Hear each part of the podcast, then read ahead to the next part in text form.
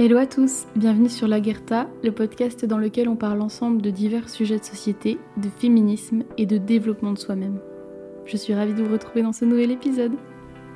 Hello à tous, j'espère que vous allez bien, je suis ravie de vous retrouver dans un nouvel épisode et encore une fois, c'est un épisode que j'ai vraiment hésité à faire puisque c'est un épisode qui est lourd de sens, qui est lourd d'importance et de signification et euh, du coup j'avais quand même peur de ne pas le faire de manière assez correcte, que ça ne soit pas assez bien et euh, que je ne sois pas assez légitime pour en parler. Mais c'est quelque chose qui me tenait tellement à cœur que j'ai fini par me dire euh, qu'il fallait que je saute le pas et euh, je ne suis en rien une spécialiste, une... je n'ai pas fait de recherche scientifique là-dedans, etc. Je n'ai pas une légitimité peut-être assez puissante, mais je pense qu'en tant que femme, j'ai aussi le droit d'avoir mon mot à dire sur ce sujet, donc je me permets de prendre ce droit pour justement vous parler d'un phénomène qui est encore effroyablement présent dans notre société, c'est l'instrumentalisation du corps des femmes. Cette instrumentalisation de notre corps, c'est un phénomène qui est complexe et qui est encore euh, profondément enraciné dans notre société. Par n'importe quel moyen, avec n'importe quelle légitimité ou quoi, je pense qu'il faut en parler parce qu'en parler, ça permet de déconstruire et ça permet de prendre du recul et de s'interroger. Sauf que, évidemment, comme justement j'avais un petit peu peur de ne pas être assez euh, à la hauteur pour parler de, cela, j'avais envie de m'appuyer sur deux ouvrages qui m'ont vraiment marqué. Premier, c'est Beauté fatale, deux points, les nouveaux visages d'une aliénation féminine, pardon. C'est un livre qui a été écrit par Mona Chollet. Et en fait, dans cet ouvrage, l'auteur, elle examine la façon dont les normes de beauté sont imposées aux femmes et comment elles ont évolué, ces normes, au fil des siècles, tout en euh, s'exerçant de manière oppressive euh, à chaque évolution. C'est-à-dire que peu importe l'évolution de ces normes de beauté, elles ont toujours eu un rôle oppressant sur les femmes. Et euh, elle montre aussi à travers ce livre, enfin elle va à travers toute sa réflexion, toutes ses analyses, toutes ses recherches, elle va montrer comment ces normes ont été utilisées et sont encore utilisées pour contrôler les femmes et pour les maintenir dans une position subordonnée dans la société. Et justement, en fait, euh, c'est ce dont j'avais envie de parler. J'avais envie de parler et de montrer que les femmes euh, sont toujours soumises aux normes de beauté imposées par la société, par souvent en plus malheureusement de je fais le cliché, mais de vieux hommes blancs riches, et que ces normes, justement, les poussent à se conformer à quelque chose d'irréalisable. C'est-à-dire que quand je prends le cliché du vieil homme blanc riche, par exemple, je vais parler de euh, quelqu'un comme euh, les créateurs de Victoria's Secret. C'est-à-dire que les créateurs de Victoria's Secret, c'était des vieux hommes blancs avec euh, une bonne fortune qui ont créé cette marque de lingerie, mais qui ont tourné toute la communication et tout le marketing autour d'une sorte de fantasme irréalisable et qui n'est pas naturel, enfin pas pour euh, toutes les femmes, comme quoi le corps beau, le beau corps féminin, l'idéal féminin, ce serait la, la, minceur, voire la maigreur. Et euh, qu'il n'y aurait qu'un type de corps qui serait beau et qui aurait sa place en fait, euh, qui serait... Et en plus, ce corps, pour être beau, pour être reconnu, il faut qu'il soit désiré et désirable aux yeux des autres hommes. Et en plus, c'est sans parler à côté de ça de toute euh, l'histoire de cette marque et de tous les abus euh, sexuels et euh, et psychologiques qui ont été perpétrés sur les mannequins. Mais du coup, en fait, ces, ces normes-là, elles sont souvent inventées et créées par des hommes pour maintenir les femmes en position subordonnée. C'est-à-dire que, en fait, on va créer une représentation irréalisable de la femme qui va avoir des conséquences néfastes sur la santé mentale des autres femmes et des jeunes filles en construction. On va avoir par exemple des dépressions, de l'anxiété, des troubles alimentaires, une baisse d'estime de soi, de notre image corporelle et, même jusqu'au comportement obsessionnel et à des comportements dangereux pour la santé. Justement, en fait, cette, cette idée, euh, cette création d'une représentation irréalisable, ça va pousser des jeunes filles de 12 ans, 10 ans à faire des régimes de leur plus jeune âge. Enfin, je veux dire, à 10 ans, euh, on n'est pas censé s'intéresser à, à notre corps, euh, enfin je veux dire, pas devenir, on n'est pas censé être obsédé par notre apparence, par notre poids. Et le problème c'est que c'est ce que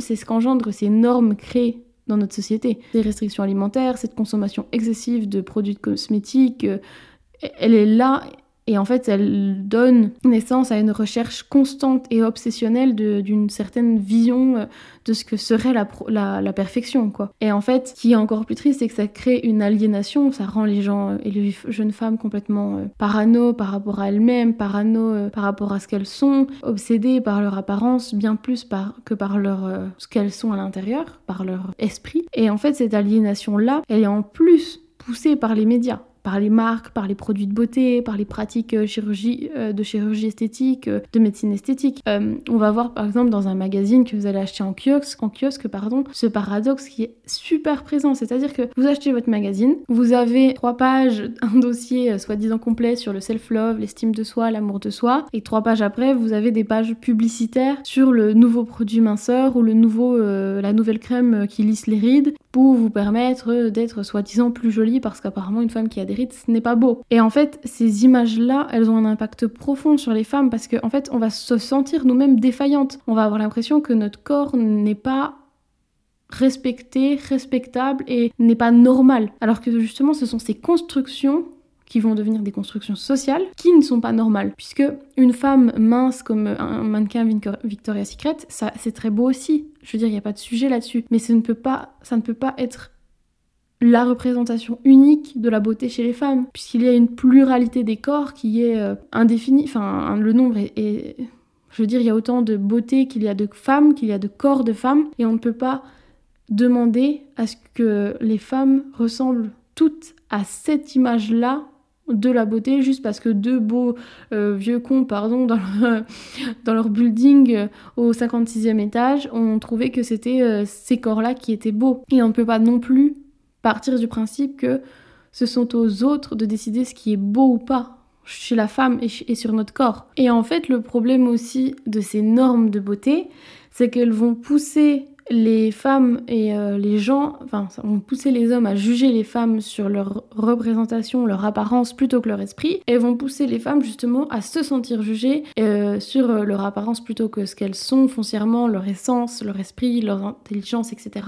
Et donc elles vont croire qu'elles ne valent que ce qu'elles sont physiquement, et ça va justement les, leur faire perdre confiance en elles, en leur talent, en leurs compétences, et ce qui va du coup par ricochet euh, entraver leurs accès à des opportunités professionnelles ou sociales, puisqu'elles ne se sentiront même pas capables de prétendre à ces opportunités. Un exemple tout bête, une vidéo de Louise euh, Aubry qui, euh, qui, s'appelle My Better Self sur Instagram, qui est très connue, qui a fait un micro-trottoir et dans lequel elle posait la, la question aux gens qu'est-ce que tu aimes le moins chez toi? Ou quel est ton plus gros complexe? Et ce qui était assez hallucinant, c'est de voir que quasiment les trois quarts, enfin je dis 99, enfin 95% des femmes répondaient par un complexe physique, euh, j'aime pas mes fesses, j'aime pas ci, j'aime pas ça, alors que 95% des hommes répondaient par un complexe, un complexe pardon, euh, psychologique. Par exemple, oh, je trouve que je suis pas assez bon euh, en, maths. Je sais plus exactement ce qu'ils répondaient, mais du coup, ça montrait quand même de manière assez, enfin sans équivoque, que les femmes s'intéressent plus à leur apparence parce qu'elles ont peur de ce qu'elles vont représenter, de ce qu'on va penser d'elles physiquement, puisqu'elles savent qu'elles ne sont jugées euh, par que enfin qu'à travers ça dans un premier temps et souvent euh, qu'à travers ça tout court. Et malheureusement c'est qu'on a intériorisé cela et on se rend même pas compte qu'on va prioriser notre apparence parce qu'on sait que si on veut être prise au sérieux, il faut qu'on représente un certain idéal, un certain certaine vision de la beauté. Et en plus, c'est tellement injuste parce que cette vision de la beauté, comme je le dis, elle évolue, elle, elle change, les, les, les tendances changent, les normes changent. Euh, on voit bien le, le, cliché là, je, je disais que euh, les Kardashians, je crois, se sont fait retirer, euh, j'ai peur de dire une bêtise, mais la graisse de leur hanche ou je sais plus quoi. Enfin, je, je connais cette chirurgie qui s'appelle le BBL là qui vise à, mettre de la graisse dans nos fesses et nos hanches pour avoir une silhouette euh, un peu latina. Et c'est à cause de, des Kardashians et de l'influence qu'elles ont eu, enfin pas à cause, mais c'est en partie en, lien avec les Kardashians et l'influence qu'elles ont eu que cette, euh, ce corps-là est devenu à la mode et qu'on a vu toutes les déclinaisons sur des influenceuses, sur des personnes lambda, sur euh, des gens de la télé-réalité, etc. Et maintenant, elles se font retirer leur, leur leurs opérations, enfin elles reviennent en arrière. Et donc maintenant ça revient petit à petit à une mode du corps fin. Et donc c'est quoi l'histoire? C'est on doit respecter la norme, on doit ressembler à cette, cette idée d'un physique, enfin idéaliser. On, est censé suivre ces normes sans cesse, c'est ça le sujet, c'est ça le, notre rôle, c'est juste suivre des tendances pour espérer être prise au sérieux ou être un minimum écouté parce qu'on sera assez joli pour. Et en fait, ça me, ça me, ça me, ça m'estomaque, on va dire, cette, cette chose parce que on nous stigmatise en fait. La télé-réalité, les séries, les réseaux sociaux, Internet passent notre temps à stigmatiser et sexualiser, euh, passent leur temps, pardon, à stigmatiser et à sexualiser la femme et à ne voir d'elle que ce qu'elle que ce qu'elle est et non, enfin qu'est-ce qu'elle est physiquement et rien de plus. Et le problème c'est que ça va créer dans la, croyance des jeunes femmes des, des croyances justement limitantes, c'est-à-dire qu'on va, enfin, va intérioriser une socialisation avec l'idée que nous ne sommes validés que lorsqu'on est validé par un regard masculin de désir. C'est-à-dire que moi je sais que j'ai vécu comme ça pendant des, années et je suis encore beaucoup comme ça, je l'admets, que euh, par exemple je sortais en boîte de nuit, je passais un super moment avec mes copines, mais le moment n'était pas 100% heureux tant que je n'avais pas vu un regard d'homme se poser sur moi avec du désir euh, à l'intérieur. Parce que ben j'avais l'impression que une fois que j'avais eu ces regards euh, de désir masculin sur moi, ben ça y est, je pouvais souffler, ça voulait dire que j'étais validée euh, et j'attendais cette validation à travers un regard d'homme. Et c'est hyper mauvais et ça crée une sorte de dépendance à à ce besoin de, de, de, validation qui est super toxique. Enfin, c'est, ça, m'a, ça m'a suivi pendant des années, ça me suit encore. Et je sens que je ne me sens encore jolie que quand on me regarde comme ça. Et les femmes se construisent avec cette idée-là et se construisent aussi avec d'autres croyances limitantes. C'est-à-dire que on va partir du fait que la femme, enfin il y a encore ce cliché quand même de la femme potiche qui ne sait pas conduire ou qui n'est pas bonne en maths. Et eh ben, résultat des courses, euh, à force d'entendre autour de nous, oh, euh, les femmes savent pas faire des créneaux, elles savent pas conduire, etc. On se rend pas compte, mais inconsciemment, on absorbe cette croyance-là. Et du coup, au moment de faire notre créneau, on est tellement persuadé qu'on est mauvais, enfin qu'on est mauvaise, que du coup on va louper notre créneau parce qu'on croit qu'on va le louper. Donc par ricochet, on va le louper, et donc on va se dire qu'on est mauvaise conductrice. Alors que si depuis le début euh, de notre enfance, on avait grandi dans un système égalitaire qui ne faisait pas de différenciation juste en fonction du genre euh, sexuel de la personne, on se serait jamais dit oh là là, moi j'ai moins de chances que lui euh, de réussir à faire mon créneau. Et donc forcément, ça, ça a des répercussions hyper importante. Je veux dire, on le voit bien, il y a beaucoup moins de femmes qui essaient euh, de tenter des concours euh, euh, dans des, écoles scientifiques, enfin dans des, études scientifiques en général, parce qu'elles se sentent pas capables, parce qu'on a fait croire aux femmes pendant des années et on leur fait encore croire qu'elles n'ont pas un cerveau logique, que du coup elles ne peuvent pas réussir aussi bien en tant que scientifiques ou dans des études scientifiques que des hommes. Et ça nous stigmatise et ça nous marginalise même, je dirais. Et on attend aussi que cette femme euh, réponde à ces, normes aussi à travers d'autres choses, c'est-à-dire que en plus de n'être qu'un physique et à côté un esprit c'est bien mais je veux dire souvent euh, je veux dire encore dans certains films euh, je sais plus quel film j'ai vu qui est sorti il y a pas si longtemps il y avait quand même une réplique qui disait c'était une soirée et on voyait les personnages arriver la femme était sublime et un homme un homme qui répondait à, une des répliques de cette, cette, femme Waouh, euh, elle est magnifique et en plus, elle n'est pas trop bête, quelle chance euh, vous avez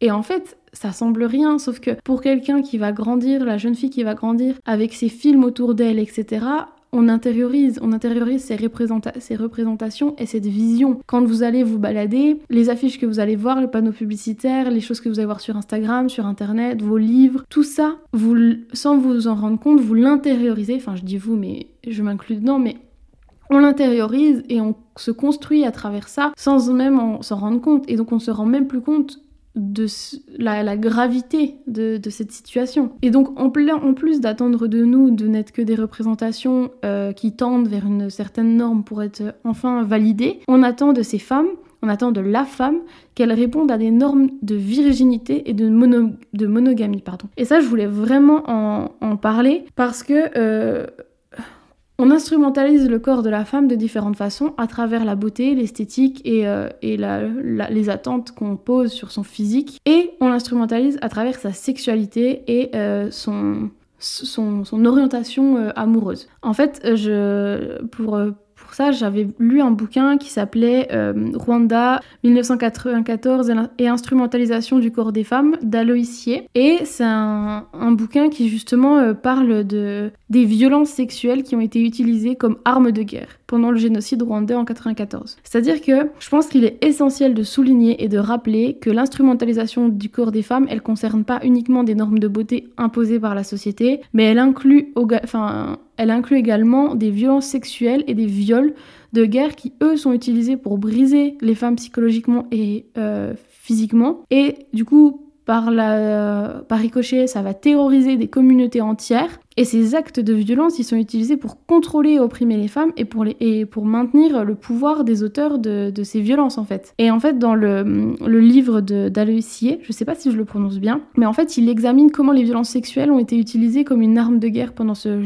génocide. Et il montre euh, comment les femmes euh, Tutsi et, et Hutu euh, ont été euh, cibles de, enfin, ont été les cibles systématiques euh, de ces violences et comment leur corps en fait a été utilisé pour semer la terreur dans ces communautés, pour briser les liens sociaux et pour maintenir euh, la enfin, le pouvoir à travers la terreur, puisqu'on sait que la peur c'est la meilleure arme pour bah, malheureusement euh, ben, soumettre les foules, hein, c'est un peu le mot quoi. Et il euh, décrit que, enfin il explique que ces femmes, elles ont été violées, mutilées, tuées de manière brutale et souvent en présence de leur famille et de leurs enfants et de leur communauté pour justement poser l'humiliation au cœur euh, de, l'action et la déshumanisation. Et en fait, cette déshumanisation et cette violence, elle brisait complètement la notion, elle se met le chaos en fait au milieu de ces communautés. Et euh, ils ont et il y a même eu en plus des viols collectifs hein, je veux dire c'était vraiment euh, quelque chose de très très euh,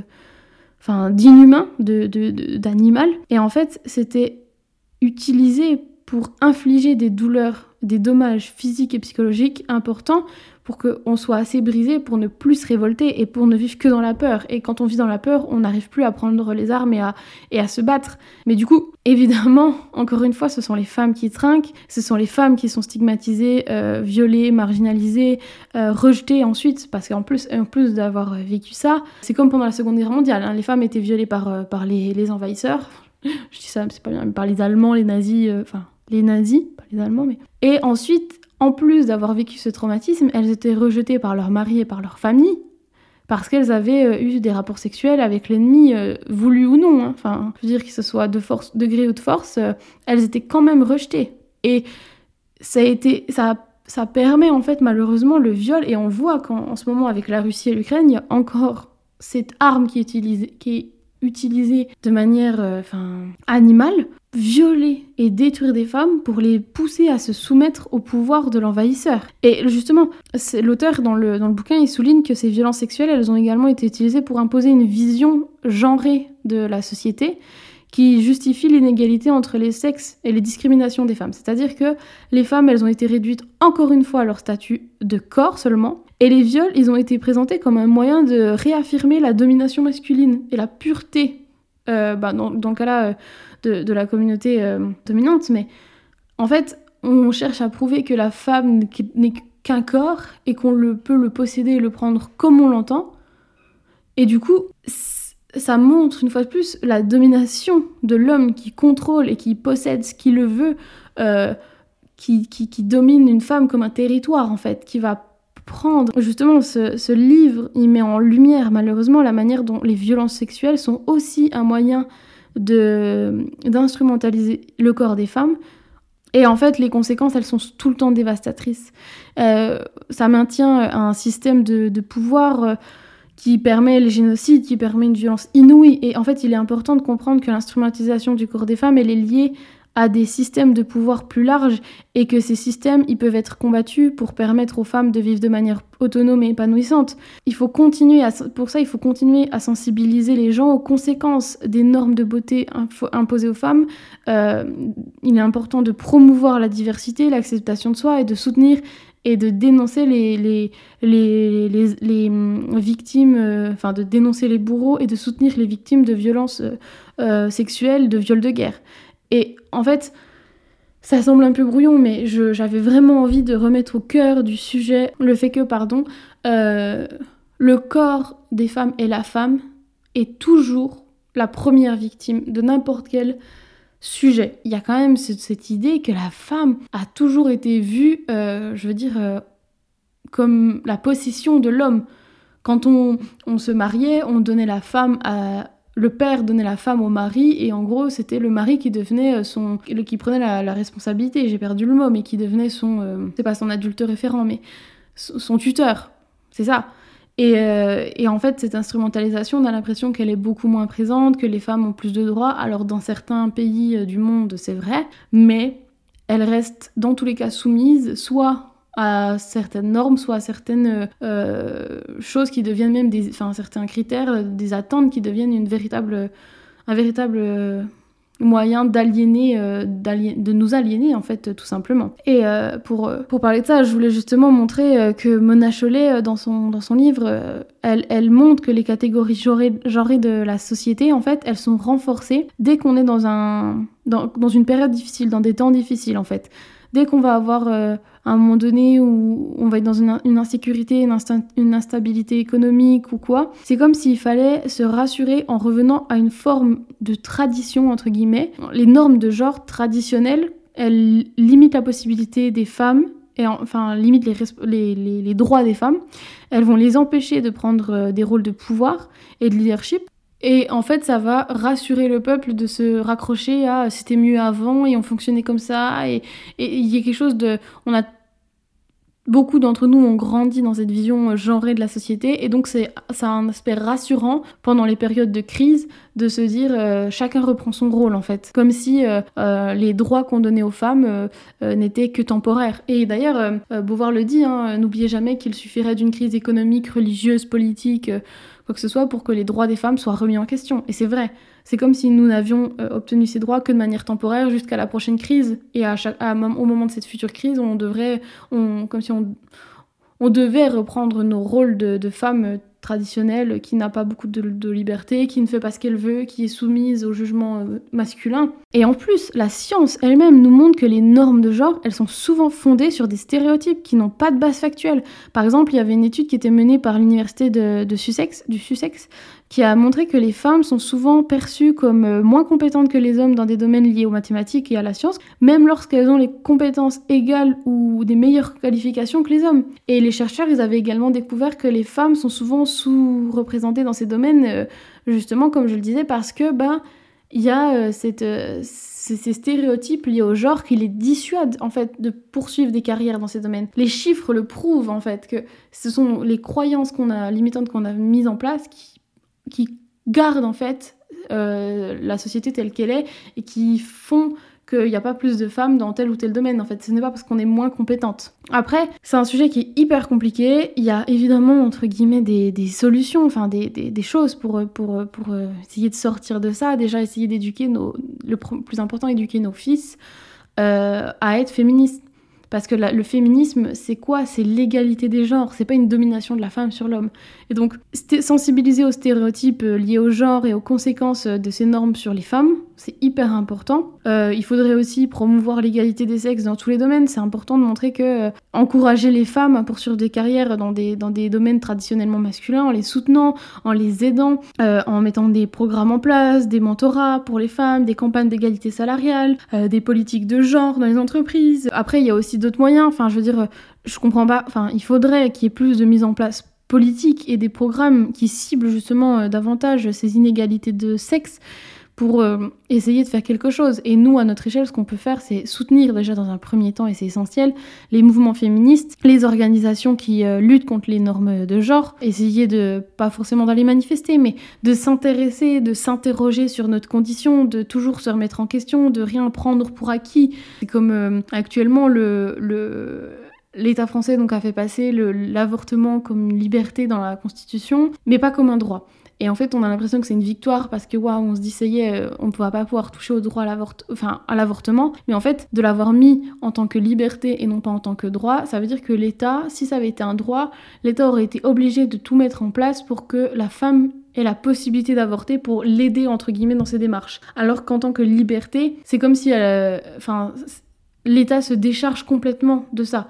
La femme peut avorter, il n'y a pas de souci, mais euh, l'État n'interviendrait pas pour aider si par exemple dans certaines régions il n'y a aucun centre hospitalier euh, qui, accepte de faire des avortements. Alors c'est pas le cas encore en France, heureusement on n'est pas au même stade que les États-Unis, mais ça montre quand même que, encore une fois, nos droits ne sont jamais acquis. S'intéresser et s'interroger et remettre en question notre façon de vivre, nos, nos libertés, c'est essentiel pour justement ne pas euh, se laisser aller à une sorte de confort et de se rassurer en se disant bah, ce que j'ai c'est déjà bien. On peut très bien être heureux de ce qu'on a et continuer à se battre pour ce qu'on mérite en tant que femme. Et euh, cet épisode était trop important pour moi. J'ai encore une fois, comme d'habitude, l'impression que ça part dans tous les sens et que c'est brouillon. Mais j'avais vraiment envie de, le faire. Donc j'espère qu'il aura du sens pour vous, qu'il sera intéressant. Euh, n'hésitez pas à me faire vos retours.